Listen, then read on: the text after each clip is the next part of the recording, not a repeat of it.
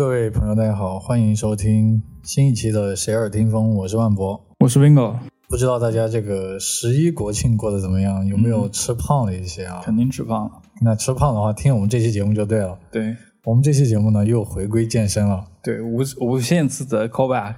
我觉得健身算是我们这个播客节目的一个永恒的一个主题。对，我们两个都非常喜欢健身。我不喜欢健身，你不喜欢健身吗？嗯，我只是喜欢运动。那本期节目到此结束。拜拜。那我们今天要聊什么呢？Big 老师健身聊和今天健身呢相关的。今天是我主讲，今天我要聊一个跟健身运动相关的一个产品是什么呢？——健身环保险。健身环。对，哎，健身环这个东西，我之前啊嗯就特别特别想要，是，主要是主要是没有 Switch 对。主要是买个健身环还买得起，但是还得买个 Switch 就对嗯就不太行了。我可以借给你。而且健身环这个东西，即使没有用过的人啊，嗯也看过网上的一些评论和介绍，就觉得这个东西太厉害了，是就太好玩了，好像嗯就想搞一个，嗯对不对？好像搞了以后自己就能运动一样。是那斌哥老师动性消费。，Big 老师作为这个健身环的使用者啊，哎今天就给大家聊聊健身环，嗯到底买的这个东西能不能让你更好的去运动呢？好的，当今天我不光要就是说健身环这个产品啊，我会通过呃产品设计的角度，还有这呃游戏设计的角度去剖析一下这个产品。嗯因为我自己是一个游戏设计的爱好者，虽然我没有做过游戏，嗯但是我自己就是对游戏设计特别感兴趣，然后也之前也看了一些关于游戏设计的书籍。又到斌哥老师的专业没有没有没有，这是个人分享，因为我自己是个外行嘛，因为我是行业外的人，并没有做过游戏设计，但是我确实是发现了有一些共通的套路，我可以嗯跟大家就是聊一下。我不知道在大家在游戏的过程当中是不是也发现了一些有意思的这个点？嗯对为了做健身环这个节目，我在斌哥老师家还专门体验了一次。对，我我为了让万博这个录录这期节目，让他特意来我家试了一次，然后试了二十分钟他就萎了。我没想到一个健身这么长时间的人，搞个二十分钟就不行了。嗯二十分钟我觉得可以就啊，废了。我我我我一般都是健身四十分钟以上。我以为你是四个小时的。没有没有没有没那么狠。我先说一下我这个为什么要买这个健身环啊？嗯嗯，因为我陆陆续续就是也运动一年多了，就是还是算比较连续吧，就是几乎每星期至少四天，规律运动。，对，都比较规律，然后整个人的这个身体身材身形也呃就是比较好，或者说就没那么没那么胖了。嗯。但是运动一年之后，就是发现对运动这个事件感觉到有点疲劳，嗯。就是因为你做的事情就是很单一，因为运动这个呃事件就是很枯燥的，就是是你在这个事情之中，你只能或听听音乐，或者说看一些小的短视频，就是视频什么的，但是你的精神集中还是在运动这件事情上。是，而且我插一句啊，嗯。关于运动这个事情，你开始运动那一刻是最难的，就是对对。对对你只要不运动，你是想自己完全不想去运动了。对，而且大家都知道运动可以让自己很嗨嘛，嗯但你那个嗨点其实并不是一开始就有的，对你得持续至少十分钟或者二十分钟以上，对你才能让自己进入到那个状态，才能嗨起来。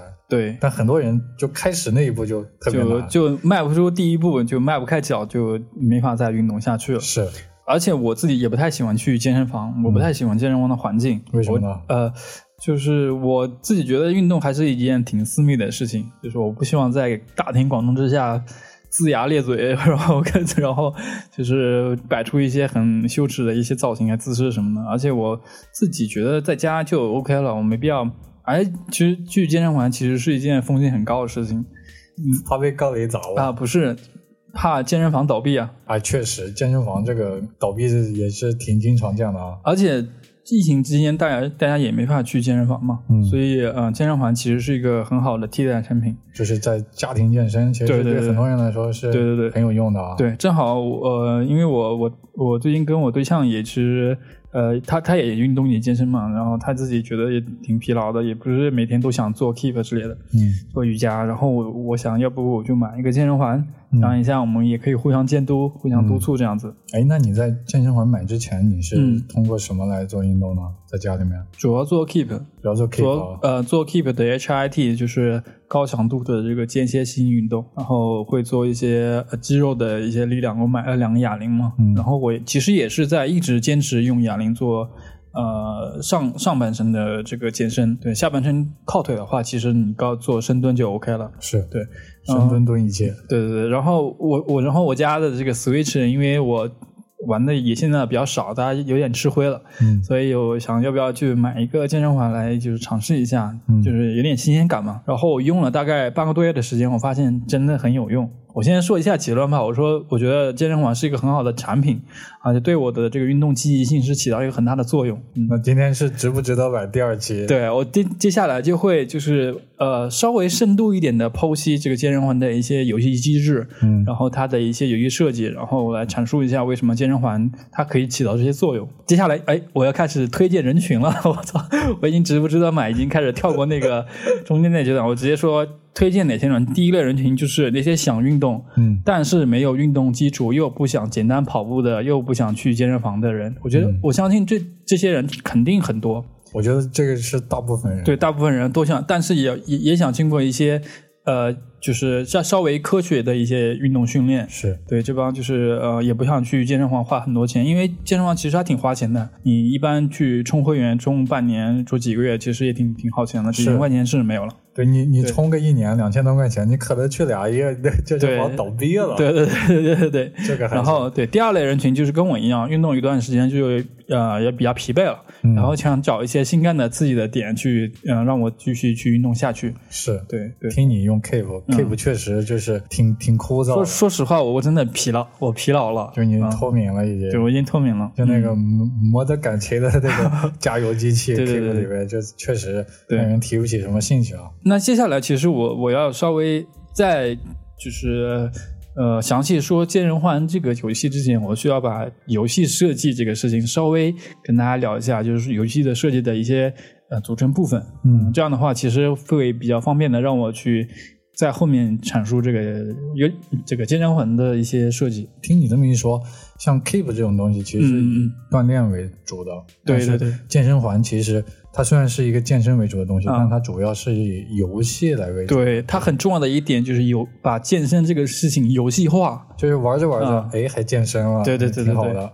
对嗯，所以接下来我要就是讲一下游戏设计的一些组成部分。嗯。那其实游戏通常来说啊，通常我们当代意义上的游戏主要分两个部分，一个部分是游戏性，嗯。呃，一个部呃这个游戏性可以说是呃主要的玩法或者说游戏的机制，还还有一部分那呃另外一部分就是故事，嗯。说游戏会给你讲一个故事，这个故事一般呃有呃整个大环境的设定，嗯，然后然后角色的一些就是基本特征之类的，这两项加起来综合指向的就是游戏的游戏体验。嗯。其实主要是呃，如果用我们呃专业的术语来说，就是用户体验。嗯对这方面，就是这两个主要是说的是这个呃这个事情。那接下来我就说一下什么是游戏的机制，或者说什么是游戏的玩法。我可以简单的用一个比较抽象的话来解释它，就是呃游戏机制就是通过规则与特定的交互方式来达到整个目的，并期间给你。及时的反馈，一方面你可以通过这个呃机制和和系统和游戏规则进行博弈，一方面你可以在这个系统里面跟对方进行博弈，或者说呃这个对方可以就是玩家，就是 MOBA 类的，呃，对，MOBA 就是呃，其实游戏是一个很古老的活动了。嗯、我们就是很人类很早就发明了很多游戏，就是丢手绢嘛，丢手绢，然后手心手背其实也也是游戏。一二三木头人，对，比如说很多我们现在玩的游戏。呃，都是很古老的机制，比如说象棋、围棋，其实他们都是游戏，嗯，他们都符合我刚刚说的定义，它有规则，是有呃在限定里面达到一些目标，就是你战胜对方，然后你跟系统博弈，你跟对方博弈，嗯对，这个就是游戏的一些重要的部分。啊，是不是就我感觉是有一种对抗的一种感觉在里面？对对对，是所有的游戏都会存在这种吗？呃是我、嗯。我印象中，反正我玩过的游戏都是有一种对抗在里面的，但我不确定是不是所有游戏都会有这种。呃，对，就是这个这个对抗其实是就是博弈啊。啊、这个博弈你可以跟系统博弈，嗯。也可以跟对方博弈。嗯。比如说呃，那个俄罗斯方块就是典型的跟系统博弈，是。因为你就是把这个整个消掉，你相当于你就很赢很厉害。嗯当然，这个博弈呢，你可以比如说两个人玩俄罗斯方块，同样的下落同样的这个块儿，嗯然后比如说对方先输了，然后你就赢了，这、哦这也是一种博弈。是。对哎那你说澳门赌场是怎么博弈的？澳门赌场就是赌钱，就是靠运气。啊，首家澳门赌场上线了，对对对对，性 感荷官在在线发牌是吧？我觉得是在跟荷官博弈啊，当然不，这个可以，你可以说跟庄家博弈。然后像我们当代语境下的游戏，一般是电子游戏，是，比如说我刚刚说的这这个这个俄罗斯方块，其实也是电子游戏，嗯，它是它是俄罗斯方块，也真的是因为。是苏联人发明的，确确实是，确实是 俄罗斯，确实是产自俄罗对俄罗斯特产。对，然后比如说马里奥兄弟，我们小时候玩的 FC 的这个红白机都是，呃，平台跳跃类的游戏。然后生化危机，你你不知道你没有玩过？玩过，就是一种惊悚动作冒险解谜游戏。嗯，它其实都有一种范式在。就是就是有这种规规则，有这种套路。那 Switch 上非常就是牛逼的一个游戏叫《塞尔达传说：旷野之息》，它是一种呃角色扮演开放世界的游戏，RPG 的元素会比较重一点。那 RPG 是什么意思啊？RPG 就是 role play game，就是角色角色扮演，就是你在这个游戏里面要扮演一个角色，这个角色可能是游戏已经设定好的一个固定的角色，比如说。巫师三里面的那个杰洛特，嗯，是一个固定的角色；塞尔达传说里面的林克是一个固定角色。还有的游戏呢，比如说像 CRPG，或者说其他类的，就是你可以捏捏脸、捏人，嗯，这个人是你是你自己。比如说在那个呃老古卷老就是就是上古卷轴啊啊，你可以在你自己的捏脸，选择自己的这个。呃，比如说你的种族是对，这个是你选择自己的一个角色，这但这个也是角色扮演。很多游戏最开始不都会捏脸吗？对，捏捏脸是一个，就是很多人都喜欢的一个事情。而且捏脸这个事情啊，在以前其实并不是那么重要，就以前的这种 RPG 游戏，可能直接就一个很简单的一些配置，对你就可以直接进入游戏了，你就进新手村了。但现在的这种角色类扮演游戏，前面捏脸环节。会非常非常的仔细，而且里面的可操作性特别特别的多。有些人可能游戏还没有玩了，捏脸捏了一个多小时。对这个，其实我稍微啊延伸一下，这个跟我刚刚说的林克有什么不同呢？就是呃，捏脸这个东西其实是你扮演你自己，嗯，就是你是一个角色。但是像林克或者说马里奥，你是在扮演别人，是这两个其实是有还挺不挺不一样的，还有很多细微的差别在里面。哦，原来如此。我刚刚说的机制，其实上是让一个游戏成为一个游戏的最核心的部分。是，就比如说一个一个游戏，它如果没有机制，只有故事的话，可能只是一部电影。嗯，它可能就不成为游戏了。是是是。嗯，而且游戏的很多考验也是不太一样的。比如说有有的游戏考考验的是你小脑的这个反应程度，嗯，还有你的整个的肌肉记忆，嗯。比如说这个最经典的就是啊音乐游戏，嗯，呃太鼓达人，嗯，它就出很多点，然后你去敲那个点，然后在鼓点上你敲那个点，考考验你的反应。能力还有你的这个整个肌肉记忆。是，还有很多游戏是靠策略性的，比如我刚刚我刚刚说的象棋，嗯，围棋其实特别考验你的策略性，嗯，说你这个棋子下在这个地方会有什么后果？你看我在第三步，其实我已经在第五步了，嗯，就是那种感觉，是是，对对。哎，我以前突然想起，我以前在电脑上玩那个象棋，嗯，就是我模仿那个对面机器人，他出啥我出啥，他出啥我出啥这种，那，还说。这个其实就是嗯，挺考验策略、考验考验大脑的。其实很多游戏，我接下来会讲的另外一部分是故事性。嗯，我们现在玩的很多游戏都一定要有呃世界观设定，是要有一个角色，然后去干一件事情。是，但是很早期的游戏其实是根本没有这个故事性的。那是怎么样的？比如说俄罗斯方块 啊，就没有，他不可能跟你说你消灭这所有的块之后来给你救个公主什么的，就听着很傻。哎，那你讲到救公主，那那个就是马里奥，对啊，马里奥不是救公主吗？对对对。然后比如说呃，音乐游戏，还有二零四八，嗯，这种就是纯纯靠个人的这个小脑还有反应，是考你的整个你跟系统的之间的博弈。是对，这个主要是考验考验这方面。当然，现在语境下的很多电子游戏一定要给你讲故事，嗯，但是你要仔细想一想，为什么？一定要在游戏里面讲故事呢？对呀，其实我们并没有去呃，在我之前并没有去呃具体去想这件事情。对啊，嗯，甚至就是呃呃，在国外有一个非常牛逼的一个游戏制作人，就是《毁灭战士》的一个制作人，他说，游戏里面的故事就像毛片里面的故事一样，就是他在哪儿，但是你根本不重要，你你也你也不在乎他，对吧？就是这个是早期的游戏故事故事性它就很薄弱，很稀薄。我听上去像是一个在游戏里面的标配，就大家都应该有，但有一些呢就有就有了，也不是很重要的一个事情。这个，对对对，所以我我接下来会稍微讲一下，我我为什么我们需要故事，或者说故事的重要性在哪里？嗯，就是呃，如果你仔细想一下的话，其实故事是一个，它是一个个例的发生的一个事情，然后它可能并不具备具备可可可靠性，或者说。呃，就是广广泛的普适性，是他在他的那个设定里面的吗？对他有独特的自己的视角，有独自独了自己的这个环境，然后发生的一件事情。嗯，但是一个故事，它有一个很抽象的一个框架，这个底下我会啊接着说。然后我们为什么喜欢看故事的一个很重要的一个原因，就是我们通过故事去了解别人，是在了解别人的世界，因此我们会了解自己，还有自己的世界。对我们不光就是看故事想娱乐。那看故事还有一个重要的点，就是看到一些经验，别人的经验，还有一些洞察力。嗯，这些洞察力呢，会指导我们自己的生活。很多人都说这个剧可能改变了我对一些事情的看法。是对故事的很重要的一个第一个点，就是在这里。因为我们从智人的时候，就是因为我们智人就是因为因为八卦，所以才能团结在一起。是，比如说。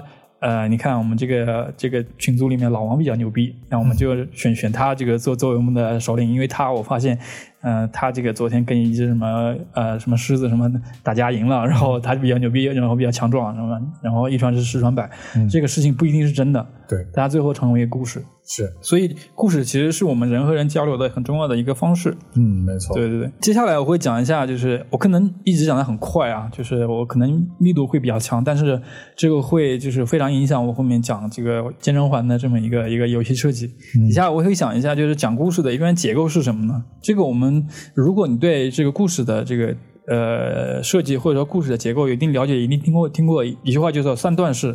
哎，哪三段？就是。呃，事情的开始、发展和结果哦啊，这是很多好莱坞电影的经典套路，是吧？这也是小学作文题的经典套路。但是这个还不够完备。但呃，有一个就是呃，制作人或者说编剧吧，就是呃，把故事里面比较重要的八个元素都提取出来。哦，哪八个？这个八个元素就是第一个是角色，嗯，第二个是欲望。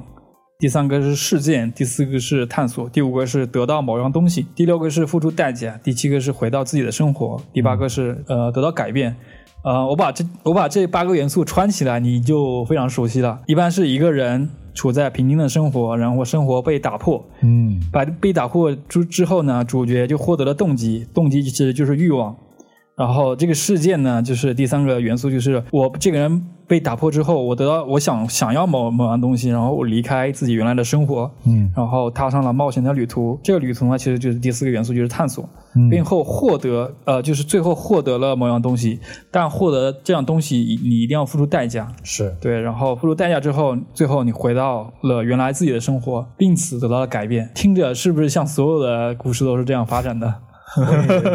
海贼王，对，但我我感觉就所有都是这样的。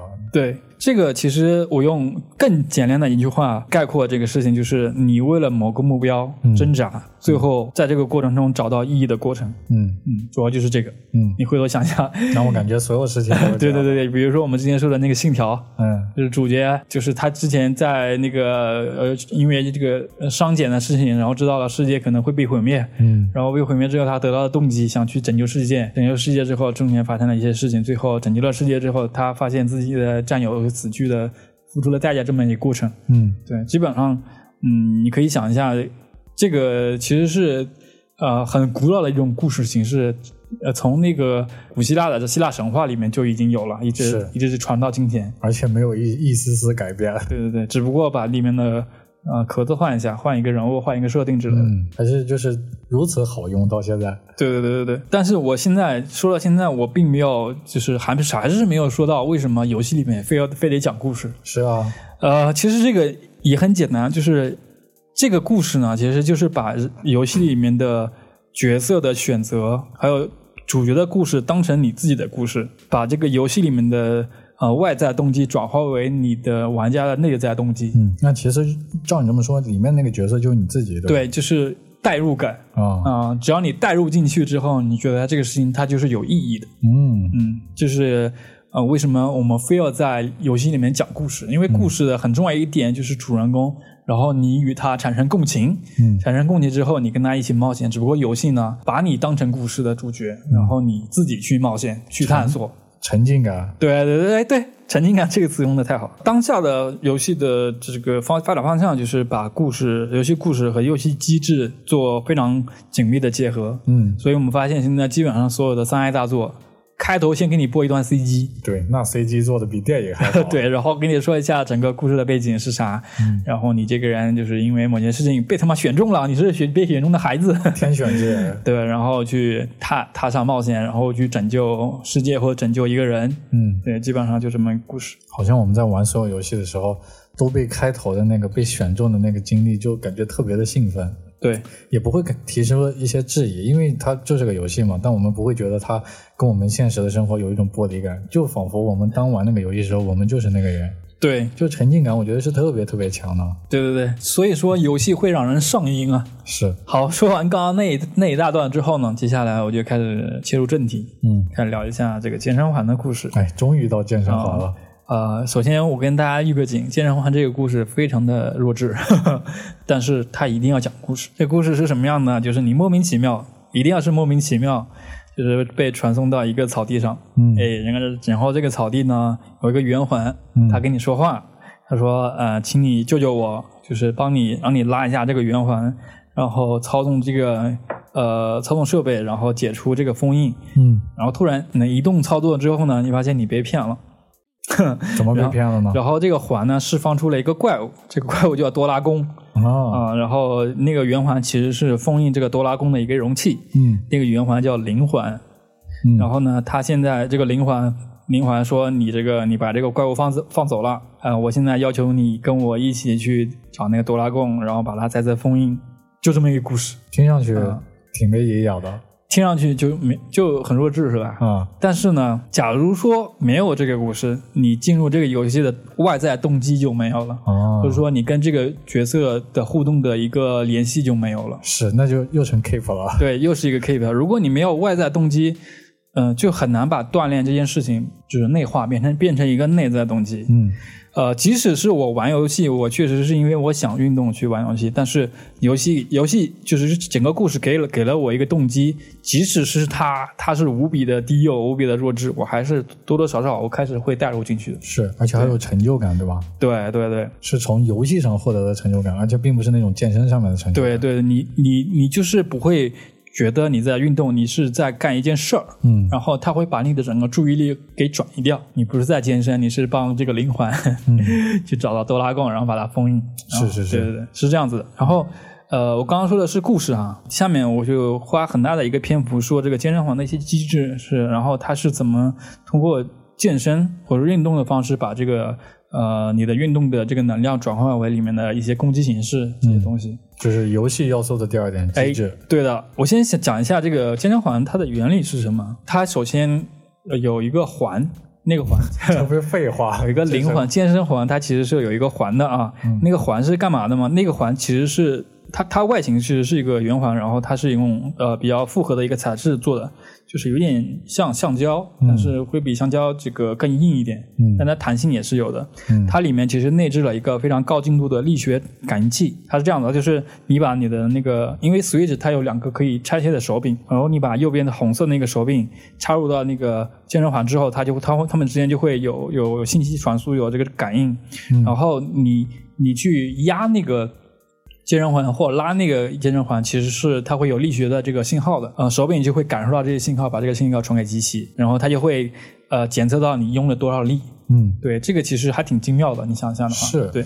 而且健身环刚出来，我觉得有一些不可奇妙，就是这个这个这个这个 Switch 这个东西，它是个掌机嘛，它是玩游戏的，我从来没有想到它竟然能和健身这种东西去结合起来，我觉得是太了不起了。这个健身环手柄它里面其实内置了很多感应器，嗯，呃，包括马达，嗯，它里面其实有一些有一个很小的一个震动马达，然后有一个红外的接收器，没想到吧？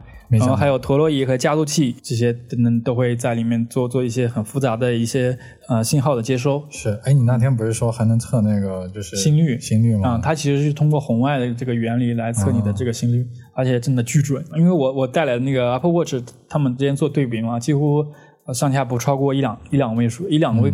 就是一两个。哎，那你说他们最开始在做 Switch 的时候，有想到做健身环这样一个游戏吗？嗯，我觉得他们内部应该也都想过，因为任天堂做健身运动的这个游戏不是一两天了。哦，他们在之前的那个主机叫 We，嗯，也有健身的呃游戏在。所以我觉得他们内部做策划的时候，事先应该都想好了这些，呃，内部传感器会用到哪些场景。是，我就觉得这个有一点就是不可思议。对对对，竟然就感觉就二者没有任何关系，但是他却能在这个上面去设，就是设计出来，我觉得太太厉害了。对，呃，然后另外一个设备就是，呃，需要你把这个另外一个。呃，Joy-Con 就是另外一个手柄，去绑在一个一个装置上，就是另外类类似一个袋子，然后那个袋子绑在你的腿上。嗯，我刚刚说的那个手柄，它有这个陀螺仪，还有加速感应器。它这个其实绑在腿上，就监测你的整个跑步的运动。嗯，而且整个比如说你弯曲的力度，还有你的速度，它都都能感受到。这个就会呃，到后面的话，如果你跑步的速度还有速率，然后你的整个抬腿的高度，它都会检测到。这个到后面我会。就是讲一下他们他们之间的一些呃比较就是完美的一些结合，就用这两个东西把你的上身和下肢、上肢和下肢的这两个所有的运动行为都监测了。对对对对对，所以所以我我当时拿到这个产品的时候，我觉得呃他们的设计师还有工程师都非常聪明，是就是他们能把现有的一些技术啊运用到一些好的场景，还有一些好的这个呃怎么讲呢？就是一些呃运动的一些机构呃机制上。然后把它结合起来，当成一个组合起来的一个产品，然后做的非常好。是对这个就很很了不起。对，而且我觉得他那个各种的那种就是学习成本、教育用户的成本是非常低。对对，非常之低。就你腿上那个就不用说了，你绑上去就行了，就什么都不用做。对，手上那个是个环，那这个环，而且大家都出于本能的，你就想拉一下，对，挤一下这种。对对，哎。太了不起了，对，然后嗯，刚刚说完了是它的物理的一些原理，底下我就说一下游戏的整个流程。嗯，这个流程其实跟很多呃，无论是健身的 App 还是去健身房一样，你首先要输入一下你的性别、年龄、体重、平时的运动状况，嗯，对吧？那你说的是什么呢？我叔的年龄是二十八岁，然后啊，你然后性别男，体重六十六十五，当时是，然后平时运动是啊，经常运动 对，然后他，然后他这样子的，他是。呃，因为我刚刚说的那个那个环，它其实是有那个压力感应器的，嗯，所以它是刚开始要测试一下你这个压力的，就是你会压那个环，它会。就是用你最大的力去压那个环，然后它会测出来一个数值。嗯，他们刚刚说的整个一起打包的，其实就给你设置了一个你运动的强度。嗯，这个其实你在健身房也是这样子的，就是一教练会根据你的个人情情况，会给你就是做一个计划嘛。比如说你一周要运动几天，嗯，你这个。呃，一天的运动量是多少？你一组运动是多少个？嗯，对吧？所以说，你这个健身环里面是有角色的，对吧？对，每一个人在玩的时候，其实他的初始的这个设定是不一样的。对，这个其实就我刚刚说的，你你其实扮演的是你自己啊，是一个个体，你是个角色了。呃，输入完之后呢，有一个热身运动，然后屏幕上会出现一个教练叫米普利，这名字听着。也挺搞笑，什么奇怪的名字？对，再顺便说一下，如果大家没玩过这个游游戏，就是想看一下这个游戏的一些截图，就是一定要看我们的公众账号。嗯，嗯，我把里面所有的一些重要的画面都会就是放在这个文章里面。嗯，也可以来斌哥老师家玩。呃，对，也可以。至于要不要这玩，我就不好说。呃，免费提供试玩的的机会。嗯，然后因为运动这个很重要的一个事情就是热身嘛。嗯，对，这个热身其实对你。啊，做高强度的运动，其实对你整个肌肉是一个呃，怎么讲呢？是一种保护保护作用。对，因为我们在之前的节目里面也聊过了。对，其实我们在热身的时候，是很多运动的动作是复合动作。对，就涉及到你的关节肌肉一块运动的。对，提前的热身其实让你的身体热起来。对，做一个准备是很有很有必要的一个东西。然后屏幕里这个健身教练呢叫呃米普利，然后你跟着他做一些简单的动作，其实相当于就是热身了。嗯。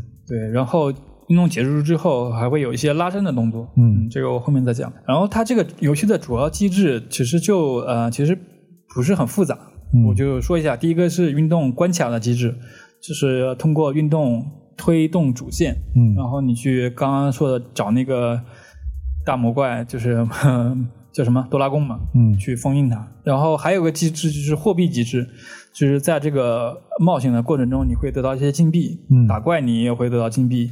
这些金币呢，就是一方面你可以买一些皮肤，嗯，怎么健身环还卖搞皮肤了？对对对，然后因为你是作为角色，你想成为你自己独特的一个人物嘛？啊，对，然后你可以自己的人物就是买一个好的皮肤什么的，可不得买身好看的衣服？氪金嘛，嗯，但这个氪的是游戏里面的金币。嗯，还有一个就是可以买一些回血的道具，因为你在这过程中，你不光可以攻击敌人，敌人也可以攻击你。是，嗯，还有一个比较重要的机制就是等级，就是成长这个机制，就是。呃，你运动的时间越长呢，你的攻击力就会越高。哦，这个其实就是你自己成长了嘛。对。然后你的能力也会变强。你变强了。对，也嗯，你变秃。然后呢，你也可以后后期你可以获得一些回回血的一些动作，同时呢，怪物的等级也会变高。嗯。底下就是说这个运动关卡啊，运动关卡其实也分两个部分，一部分就是完成路途。嗯。一种是还有在。就是在路途中你会遇到一些小怪，嗯，然后打怪。那这个完成路途呢，其实是一个第三人称视角，然后你会呃看到一个呃一条跑道，然后第就是这个跑道当然是跟环境是结合的。比如说你是在一个平原上，然后周围就是草草草坪什么的，嗯，感觉像是在 户外奔跑是吧？给你给你一个好的环境。然后它这个游戏设计的很多道路都呃都很精巧的，有有山地。这个有平原，还有沼泽，嗯，这个其实跟他后跟他的一些动作都是有关系的哈。那就是说你在不同的环境里面去跑的时候，你的动作是不一样。哎，对对对对对。那我问一下啊。嗯，你里面角色跑的时候，你这个人在现实生活中真的得跑吗？真的得跑，你也得跟着一块跑。对，因为你腿上不是绑了一个蓝色的这个是是是 这个那个检测器检测的那个手柄嘛？你不跑它就不动了，是吧？对，因为游戏里面有些是有些，比如说啊，有个高的台阶，嗯，是吧？然后你现实中如果遇到遇到高的台阶，你就要高抬腿，啊。对，只要这个运动呢，就是你可以通过高腿的高抬腿的形式去爬爬这个台阶。嗯，这个其实跟现实生活中也是这个一一对应的。是，嗯，对，这个其实他就把这个呃一些动作或者说一些呃运动的这个形式，通过呃怎么讲呢？通过一种物理的形式给你呈现出来。嗯嗯，如果平时让你呃一会儿跑一会儿高抬腿，其实是你是心里就感觉有点空荡荡的，崩溃了。啊，对，现在呢，你现在需要。因为你有个外在动机了，因为你需要爬楼嘛，你需要闯关，对，这个时候我就不会就是特别的去反感这个动作，是，对，就是你有目的，就是你知道自己为什么要做这个，对对对，跟你普通健身不一样，我我为什么要去爬楼梯？我感觉对，感觉很感觉很无聊是吧？嗯，然后有有的就是高台，就是因为你呃跑也跑不上去，跳也跳不上去，这个时候你可以把你的你手上不是拿了一个环吗？嗯，你个环之后可以往下挤压。嗯，就会发出空气炮，嗯，然后你就可以腾空了。气功波，对对对，哎，这个特别像是那个空那个什么龟派气功一样，啊，就有个作用力与反作用力。对对对对对，嗯，物理学吧。这个就是因为呃，我们跑步的时候，它它它不仅仅仅是希望你在跑步的过程中，呃，只动用这个腿部的这个运动量，嗯，还是希望你就是手上别闲着，嗯，有一些手上的这个肌肉的一些训练什么的。是对。然后我刚刚不是说。呃，金币系统嘛，嗯，它这个金币其实也在路旁边的，需要你通过拉手的形式把那个金币吸过来。哦，对，我想起来了，是吧？就你要吸一下。对，这个其实就是说，呃，你在跑步的过程中，它给你设计的这东这些东西呢，让你整个注意力不光光是在跑步这个事件上，嗯，而是把你这个注意力放在其他事件上，而它通过运动的方式让你达成它，嗯，啊，这个就是把你整个动机给转化掉了，嗯，还非常聪明，是。哎，那我突然插一句啊，嗯，它里面有没开车的情节？我看你以为是 GTA 吗？我看那个健身环挺像，还真的有，呃，里面还真的有一些关于开车的这么一个一些设计。那你上次来你家的时候，怎么不让我挖一下？你这不能让你随便开车。那我记得有一个那个就是那个叫什么来着？就是划船的那个，我还挺有意思的。对对对对，这个这个事情就是它需要你把这个这个环放在腰部，嗯，然后用手去挤压这个环，然后呃，因为那个。地形是这样的，它就是有时候有水，有时候有的时候是土地，然后你在水面上你是没法游泳的，是，然后你需要通过一种类似滑桨板，嗯，就是你站在一个呃桨板上，然后你通过把这个环放在就是你的腹部，然后你左右扭动你的腰去滑这个板，其实这个呃是另外一种形式，就是不光是你跑步了。嗯，然后你可以扭动你的整个身体来做这个整个主线的推进。是，我觉得他在这个就是你在赶路的这个过程中啊，对他设计那个动作跟你实际。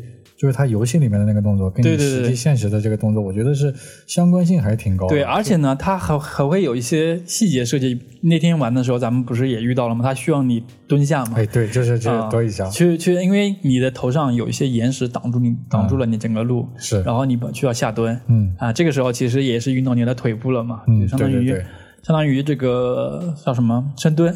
是是是。对那我觉得设计这个也挺费脑子的。对，太就特别费脑子。嗯嗯。了不起，对，其实这部分呢，主要还是呃有氧运动，嗯。啊，辅助一些手臂的力量训练，嗯，就是整个你在推动主线的这个剧情，嗯。啊，下面呢一部分是他打怪，比如说在你整个路程之中呢，你会遇到一些呃小怪，因为哆啦公嘛，哆啦公他的一些小弟之类的，嗯。然后你需要通过这个运动去转化这个攻击力去击退怪物。嗯，其实这个其实就是一种回合制的游戏，做动作然后打对方，然后对方打你的时候你去防御。嗯，其实就就就就就就就是这么简单。呃，这里其实有一个非常小的交互设计啊，就是因为他要教你这个动作嘛。嗯，他一般在刚开始一个动作刚开始的时候，左边的四分之一的屏幕会出现刚刚那个米普利教练，嗯，然后他会把整个动作详细的做一遍。然后你跟着他做了几遍之后呢，他那个左边那个啊教学板之后，它变成一个小的教学板，放在这个左上角了。是这个其实就方便你把整个的这个注意力放在你自己的身上，还有怪物的身上。然后用你的余光瞥一瞥，这个动作该怎么做？对，看你的动作有没有做对这样子。哦。而且呢，它这个其实整个机制有个判定的结果。嗯，什么意思啊？就是你攻击对方的这个攻击力是会随着你的一个动作的准准确程度。来改变的哦，比如说你深蹲呢，你你想偷懒对吧？嗯，你就蹲蹲一点儿，当然也是 OK 的，只不过这攻击力不高了哦。你需要整个深蹲下来之后，慢慢下来，慢慢上去，嗯，就是它会攻击力会是最高的。就做的越标准，然后打的血越多。对，这个其实相当于你的动作纠正，是对吧？而且他这个纠正呢也很巧妙，哎是，对，他就是把整个动机都给你内化掉。你想打败这个敌人，OK，你做对了，我就给你更高的攻击力。是，而且你其实很多东西都是围绕健身在展开的，但你在玩的时候丝毫没有感受到健身这个事情。对，你只是在做这个游戏而已。对对对。但是你又在。不费力之间，你把这个标准的动作你还做到了，还学会了。对对，是这样子的。嗯，然后它这个动作其实也挺也挺这个精巧的。它分了四大类嘛。嗯，是哪四大类呢？呃，手臂就是上半身。嗯嗯，然后是腹部，然后是腿部，然后是瑜伽。那瑜伽就是稍微做一些呃柔韧性比较强的一些动作，伸展类的。对，伸展类的。嗯，然后。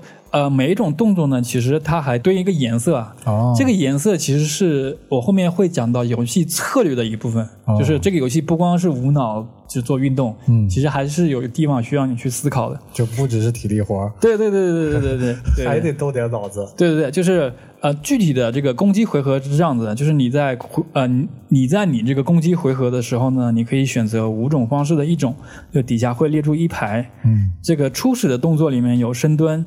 然后有高举双臂推入，就是需要你的手臂呃，就是举到头，然后去那个用力去压那个环。嗯，还有个是抱膝，抱膝这个很简单，就是你坐下就是用腿这个拉伸，是那个主要是锻炼你的腹部。嗯，然后还有一姿，一个是椅子的姿势，这个椅子其实就是瑜伽。那动作完之后呢，就是其实跟健身房一样，你每一组运动其实都有都有个数的。这个跟健身房其实很类似的，因为你你个人的强度不同，对啊，教练会给你，比如说你你刚运动不久，可能一组就十次就 OK 了，嗯，你可能呃运动时间比较长，是一个高手，那一一一组都是就是按二十个起步这样子，嗯，这个其实是嗯还挺科学的，因为它是按照你的个人的这个运动状况还有强度来设置的，是是挺科学的。他一般一般的话，那个动作需要做几组呢？呃，一般是两两到三组。啊，然后就是它每组都是这样，它每组都是呃先先慢，就是比如说你深蹲的话，你慢慢下来，慢慢上去，然后呃做三做大，比如说二十个的话，有三三分之二个动作是慢的，嗯，最后三分之一是快的，你你快一点上下上下这样子把整个动作都做完。这个里面其实是有一点那种运动的小科学在里面的，对，因为你前面的话，你的动作放慢的话。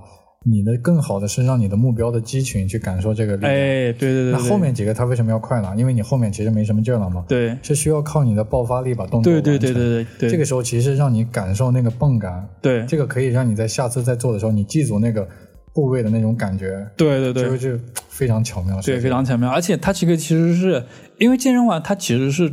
呃，主要是 HIT，我觉得，嗯，高强度间歇性运动是，就是你跑步的时候是有氧，嗯，然后你主要做动作的时候呢，主要是无氧，嗯，就两在无氧之间呢，它会给你插一些有氧，嗯，其实它这个是设计的还挺还挺这个这个巧妙的，嗯，然后底下举一个就是简单的例子，说这两个就是健身环的硬件是怎么检测这个运动的，嗯，比如说这个手臂动作高举。它其实就是让你把整个手臂举起来，然后用力去压那个健身环。嗯，这个其实期间阻力是很大的，因为那个环说实话还是挺能压的。是，你也试了一下，对吧？我我也试了，确实很嗯很费力气啊。对，你在压的过程中呢，其实是对你的整个上肢、肱二头，然后背阔，然后胸胸部的一些胸肌都都有锻炼到。嗯，然后有二十个挤压的动作，然后呃有十次呃二十次慢的，然后十次快的。嗯。这一组之后呢，你就就你的回合就结束了。嗯，对，也几乎基本上都是通过这样的形式来呃检测。它主要是还是通过力学嘛，因为你上半身主要是。呃，锻炼你的整个上上肢，比如说呃手臂、肱二头，然后胸肌之类的。然后呢，游戏很重要的一个地点就是它在于及时的反馈。是，就是游戏，比如说你做对了就给你好的反馈，嗯啊失败了就给你不太好的反馈。这个是游戏只给的，就是跟其他媒介不同的地方，因为它在于互动对，interaction。对，有互动就有反馈，对吧？嗯，那运动环健身环的运动有哪些呢？就是反馈有哪些呢？就是第一个，呃，我刚刚说的健身环里面有这个震动，有马达，嗯，然后你在挤压的过程中呢，那个马达一直在震，嗯，感觉这个环一直在震，就是感觉是灵环给你的震动，其实是你的力传给他，然后他又给你个反馈，对对，而且他给你施加的那个。怎么说呢？跟你施加力的那个对作用是一致的。对对对，你越用劲儿，其实它震的越快。对对对对对。嗯。然后另一方面就是通过画面，我们可以感受到，比如说你做做一些手部的动作呢，对方怪物底下有个虚拟的一个手，嗯，一个动画的一个手在蓄力。嗯。等你蓄力完之后，把动作做完，那个手就会攻击这个对方。嗯。其实这个是视觉的，刚刚那个是这个触觉的。是。还有一个反馈来自于这个是什么呢？灵环给你的鼓励，他他就是你每次做完动作就是哇好棒啊，再来一次，然后说哎呀真的太完美了，太强了这种，又是一个我的感情的加油剂，像像是一个就是经常放彩虹屁的这个健身教练一样，嗯，再来一个，对对对，这个其实是我刚刚说它是游戏。能只给的体验就是为什么很多人呃会沉迷在游戏里面，嗯，就是因为游戏这个反馈机制实在是太重要了，你只要付出就会得到回报，是。这个是游戏设计者一直以来追求的这么一个东西。像我们生活中很多很多东西其实是你很难得到回报的，嗯，就是比如说练琴、练吉他、画画，这过程过程其实是非常枯燥的，是。你可能练了一下午，哎。什么都没学会，是，但是游戏呢，给你的机制就是只给的，一定是及时的，是，呃，所以这个就是你会花一花一点时间就能击败一个怪物，或者探索一个探索一个新的区域，这种体验其实就是其他的媒介没法给你的。对，你看电影啊，看书啊，就是没有这么强的反馈。看电影你还要完事还得想，哎，对对对，就跟之前细条一样，还得想。对对对对对。那游戏这个其实你。想的地方不多，是，而且是你做了，它就会有反馈，对，特别快，对。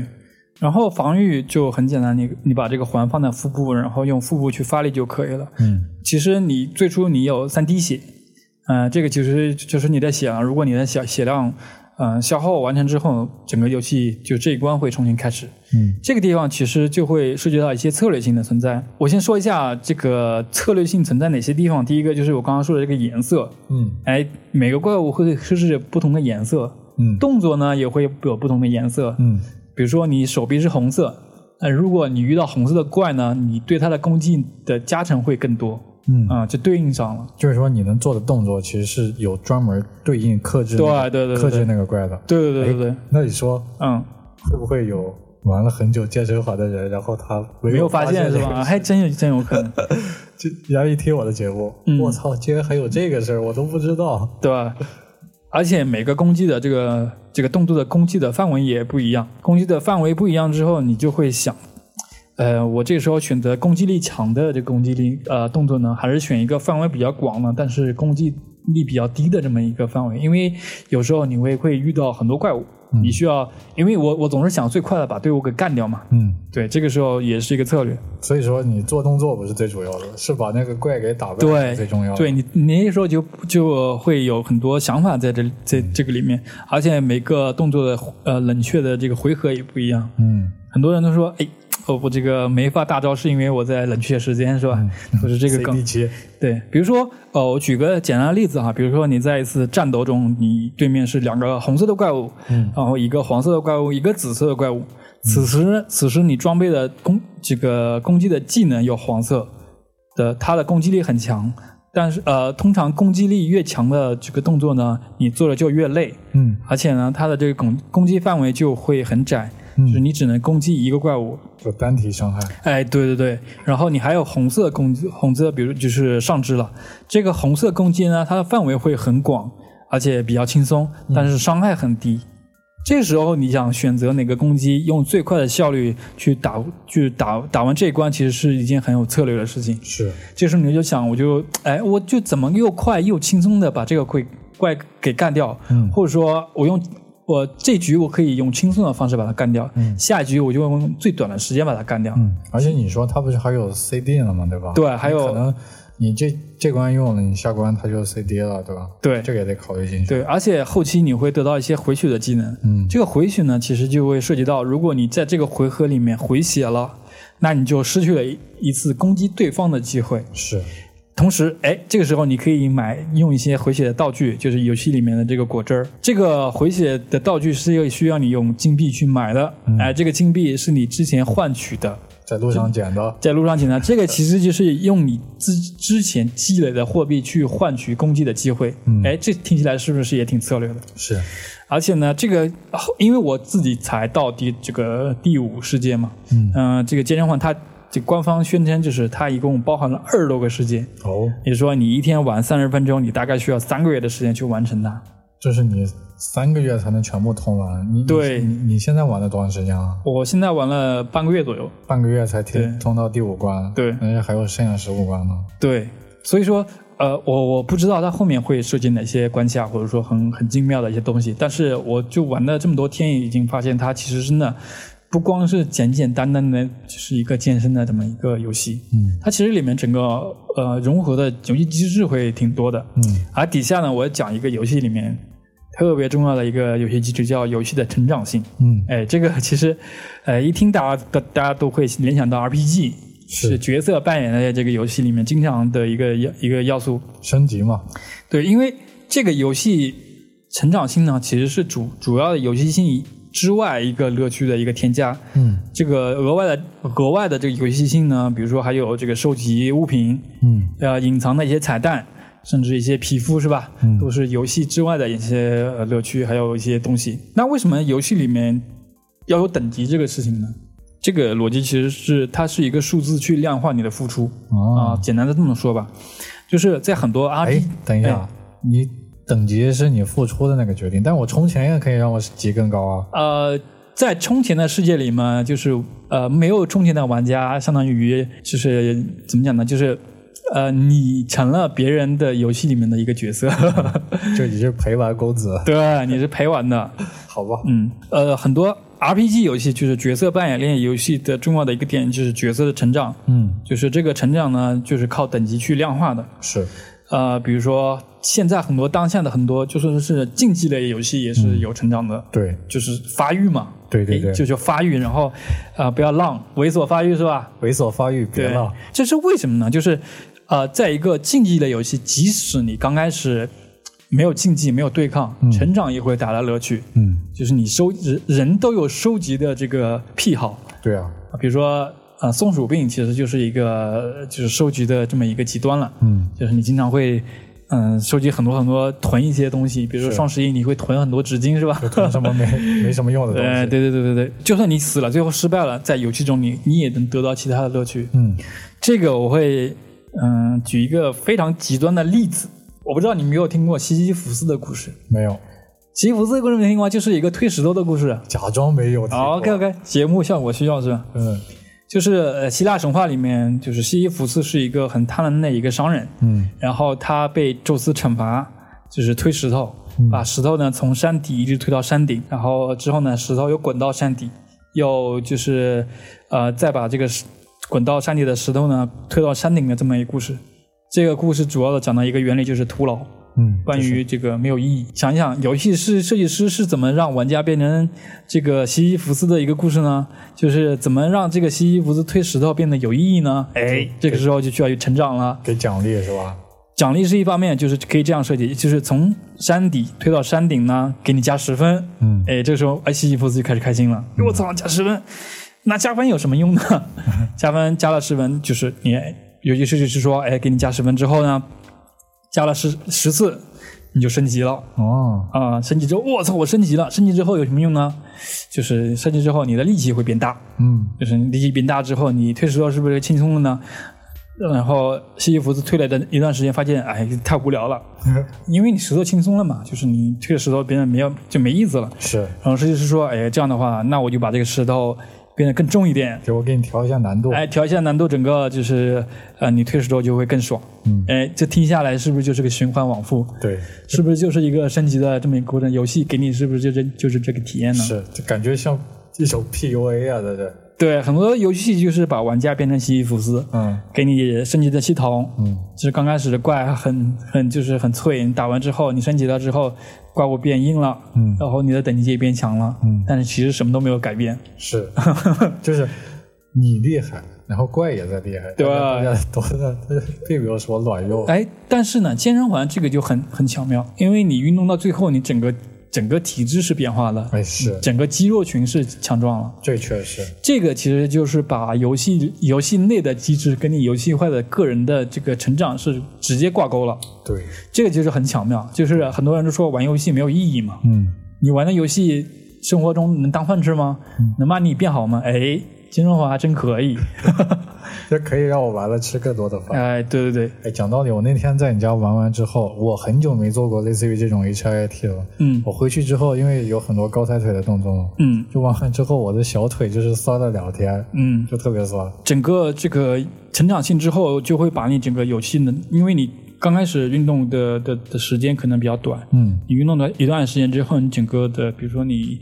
呃，代谢变强了，你肌肉群也变强了之后，你想要更好的运动，但这个时候你不想调游戏的难度，这个时候游戏会自动调整难度，它就是会把怪变变硬，把路途变长。那他怎么知道他需要调难度呢？因为它每一关都肯定是比之前要稍微难一点了。啊，这个确实是。对，然后每一关的怪物都会更硬一点，然后路途都会呃更更艰辛一点，因为刚开始我们只跑步，后面有这个桨板。有左右滑，然后它的丰富性就会上去。这个是我大概玩了这八个月之间发发现的这个呃健身环的一些游戏的设计的一些好玩的地方。嗯，呃，但但你做完这个整个运动之后，对它很有意思，它就是会检测到你今天运动了哪些项目。嗯，比如说今天你上肢运动的比较多呢，它整个在拉伸的时候，它也是有一个就是。拉伸的环节就跟刚开始做热身热身是一样的。嗯，这个米普利老师会出来之后，然后说：“哎，你今天上臂用的运动的比较多哦，然后我们今天拉伸上身臂上臂就会比较多一点。”就是他每次都会变的是吧？对，他会检测你今天运动量，还有运动的具体的部位，去检去给你制定一些拉伸的这个动作。嗯，啊，这个就是听着就很贴心，感觉。哎，那有没有那种？嗯，就是我今天练了上肢了，嗯，然后我明天还是练的上肢，嗯，我大后天还是上肢，嗯，有没有可能你这次练的时候，那个维普利老师出来不能练上肢了，你今天该练下肢了？有可能，但是呢，事情是这样的，就是因为我刚刚说的很多策略性的选择，就不会让你每次都用同一个动作，嗯，因为你会遇到不同的颜色的怪。啊，这个确实对，然后你不同的怪，你需要选择不同的部位去运动，嗯，啊，这个就不会让你就是每天都会练一个一个动作。是，哎，这个就是挺策略，然后游戏机制给你带来的，你会去做改变，然后每天运动的都不太一样。是，嗯，那这说起这个，我就想起来，就那天来冰老师家玩，嗯，他不告我那个什么动作是有这个什么策略啊，等级之分的，他对他不会告诉你的，你也别告诉我，对，然后导致我本身有一个怪啊，他我用那个就是就是在腿上挤压那个环那个动作就可以打掉他，但是。我又不知道，我就选了那个拉钩的，然后就拉了三十下，我操，累死我了。对对对，而且每次拉一下，那个攻击力又特别低，真的是。对，因为你是接着我的玩的，你要是从头开始玩，就不会出现这个问题。嗯，手感。好，那我刚刚其实说的还蛮多的哈，就是从游戏的整个发展，还有历史，哎，不是说历史吧，就是整个游戏机制，然后。健身环是怎么跟它就是做结合的？嗯，就整个过程就跟大家阐述一下，尤其是设游戏设计里面的一些小的我自己的一些呃发现，或者说一些分享。嗯，那最后到最后了哈，就是为什么我要就是在这期节目里面跟大家讨论这个游戏设计在呃就是各个方面的发展，比如说今天我们聊的这个叫健身这方面，对，家庭健身，因为游戏设计其实是。啊，已经不是一个单纯的一个学科了。嗯，它其实是挺挺交叉的，挺融合的。嗯，而且它已经出现了在我们生活的各个方面。哎，比如说这个蚂蚁森林是吧？嗯，你浇水啊，这个浇能量，拼多多拼多多的把我这个砍一刀。嗯，其实都是游戏设计。你仔细想一下，都是都是有游戏，都是有博弈。嗯，都是你跟系统的博弈，然后你把东西给分享给别人之后，你会得到更好的好好处。但是你此时要付出你的代价，就是你可能会别别别。被别人屏蔽嘛，嗯，开发 这些之类的。当然，这个其实最明显的就是呃，教育类软件，嗯，就是当下有很多教育类软件，尤其是是学外语的，是，然后哎，这个你每天就是啊，你背一些单词，然后你升级了，然后给你奖励。但升级其实有什么用？你仔细想想，其实它就是把你当成一个西西弗斯，对，啊，然后给你呃，你升级之后，你可以你就背更高难度的单词单句。这就跟我之前用那个多邻国一样，对，它就是有不同的等级，然后你可以去背，然后还可以升级，还可以去拿什么钻石啊那种去买东西这种。因为学习的这个事情，它就是呃很枯燥的，是需要你长时间的去集中精神去做大量练习，克服很多困难。嗯，但是学习最困难的就是你现在学的你用不到，你没有及时的反馈。嗯，但是呢，你在这个学习反馈。很重要的一点就是，你学去学会之后，这个系统弹弹一个提示，给你一个钻石，给你一个奖励，给你一个反馈，这个你就会有很大的这个叫什么成就感。对，给你得到了一个很重要的一个内化。但我刚刚说的，其实游戏就是在很多这个产品里面得到了应验嘛。这个就是我们我今天为什么要非得说一下这个游戏设计在健身环里面的一个一个作用。嗯，就是。你下次我们可以用其他产品的时候，可以想一想，这个他是不是用到了一些东西来欺骗我？嗯，或者说用到好的方式、坏的方式来帮他把我把我变成一个推石头的人？嗯，但这个推的过程其实根本没有意义。嗯，他有时候可能会，比如说你学习的时候给你啊游戏化，其实是会提高你的整个学习的这个呃动力的。是，像我的话，我之前做运动，一般一天做二十分钟，其实我觉得就挺累的。但是健身环的话。我其实并没有把它当成一个健身来做，我就是当成游戏。我我其实想想完成一个事件，而不是想做完一个动作。是，就是把这个动机给转化了。对，这个我觉得是，我觉得健身环最了不起的一个地方。对对对。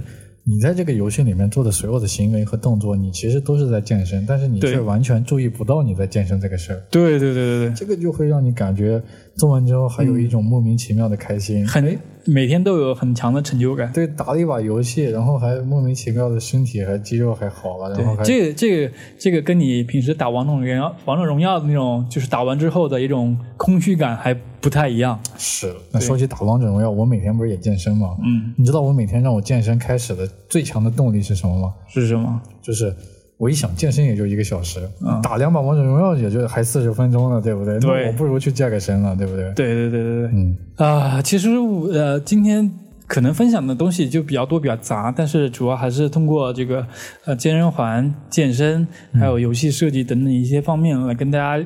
就是稍微聊一下这其中的一些奥妙吧，因为我自己是一个比较对游戏设计比较感兴趣的一个人，嗯，所以我会在以后的很多的节目里面会聊到一些呃游戏设计在我们生活产品或者说各个方面展现的地方。嗯，对我听你这么一说啊，我感觉就游戏设计这个东西其实它并不局限于游戏这个行业，我觉得已经算作一个做产品的一种范式了。对对，就很多东西都可以应用的。对。确实挺不错的。哎，那最后啊，我其实还想问你一个问题，就是你通过健身环这个东西，是不是让你真正的热爱上了健身这个事情了？没有，让我热爱了健身环，就还是健身环。哎，那如果有一天你不再用健身环的时候，那你还会去健身吗？啊，应该会。啊，是会的，因为我其实它是培养你整个运动的习惯，嗯，就是你每天如果不运动的话，感觉心里空落落的。对，就是我就我可能担心一点，就可能说你对于健身的这个依赖是完全依托于健身环的。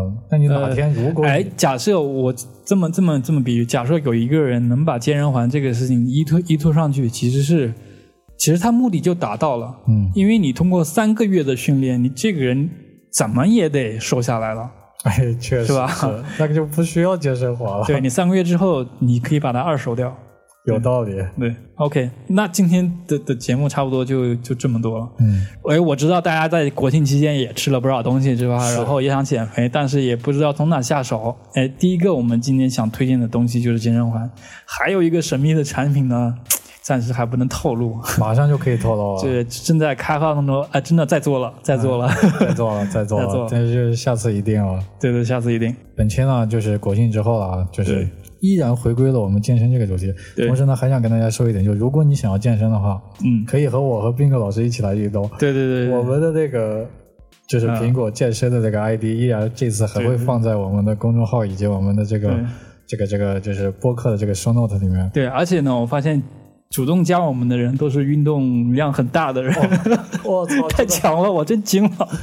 就是就是很开心，有啊，差不多有个四五位、五六位朋友加我们，对，而且而且他们加了以后，我觉得真的太顶了，那些太顶了，我这我都都想把他们给删了，就太厉害。但确实啊，对我来说是有非常大的激励的作用。我我觉得也是，就比方说到呃，你先说。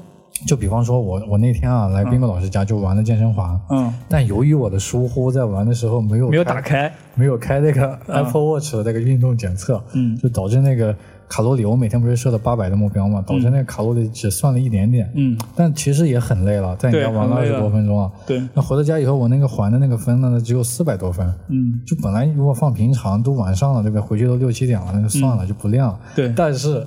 加了我的那些朋友，我看见他们一个 biu biu biu 那个分都高，而且而且一个一个都完成了健身活动，三个环都合上。对，我就一想，不行，立马我就又又展开了一组训练，对，真的对我激励作用特别大。对，所呃虽然我都不认识他，嗯，我也不知道他是谁，但是他在我这个排行里面，我就不忍心自己每天都堕落下去。是，就是特别好，我觉得。对，就如果有这种。想要运动健身，同时呢，你有一块 Apple Watch，对，可以来加我们的 ID。感觉我们今天就是又带货 Apple Watch，又带货健身环。对，你可以来加我们的 ID，跟我们来一起 PK 一下。哎，那健身环有 PK 吗？健身环有，还真有。国行版的有，可以通过，你可以通过微信登录，在这个国行的机器里面加你的好友。但我这个机器是这个呃非国行的，所以就网络就没法连在一起。啊，加不了是吧？对，如果你是有国行的这个 Switch 呢？就是嗯，到时候我们可能会建一个群或者怎么样，大家都可以就是互相的 PK 一下。因为 Switch 其实它的游戏好玩的东西也特别多，包括前段时间那个就特别火上上上岛的那个游戏。动森，对，就是它它能引起的讨论和大家关注的东西还比较多的，而且它游戏设计的确实。相比一些手游啊，确实是好玩多了，对，特别有意思。此时 diss 一下手游了，是吧？特 特别是，其实你给那种，尤其是像斌哥老师这种真正特别喜欢游戏的人，对那种游戏是非常喜喜欢的，就不会觉得他在浪费自己的时间，是一个没有意义的东西。对，确实挺不错的。对，OK，那今天我们的分享就到这里。嗯，哎，最后啊，健身环到底值不值得买？值得买。非常值得买，就是喜欢小妖精的朋友，赶紧去下手。对，那我们本期节目呢，就差不多了，到此结束了。嗯，感谢大家收听，拜拜，拜拜。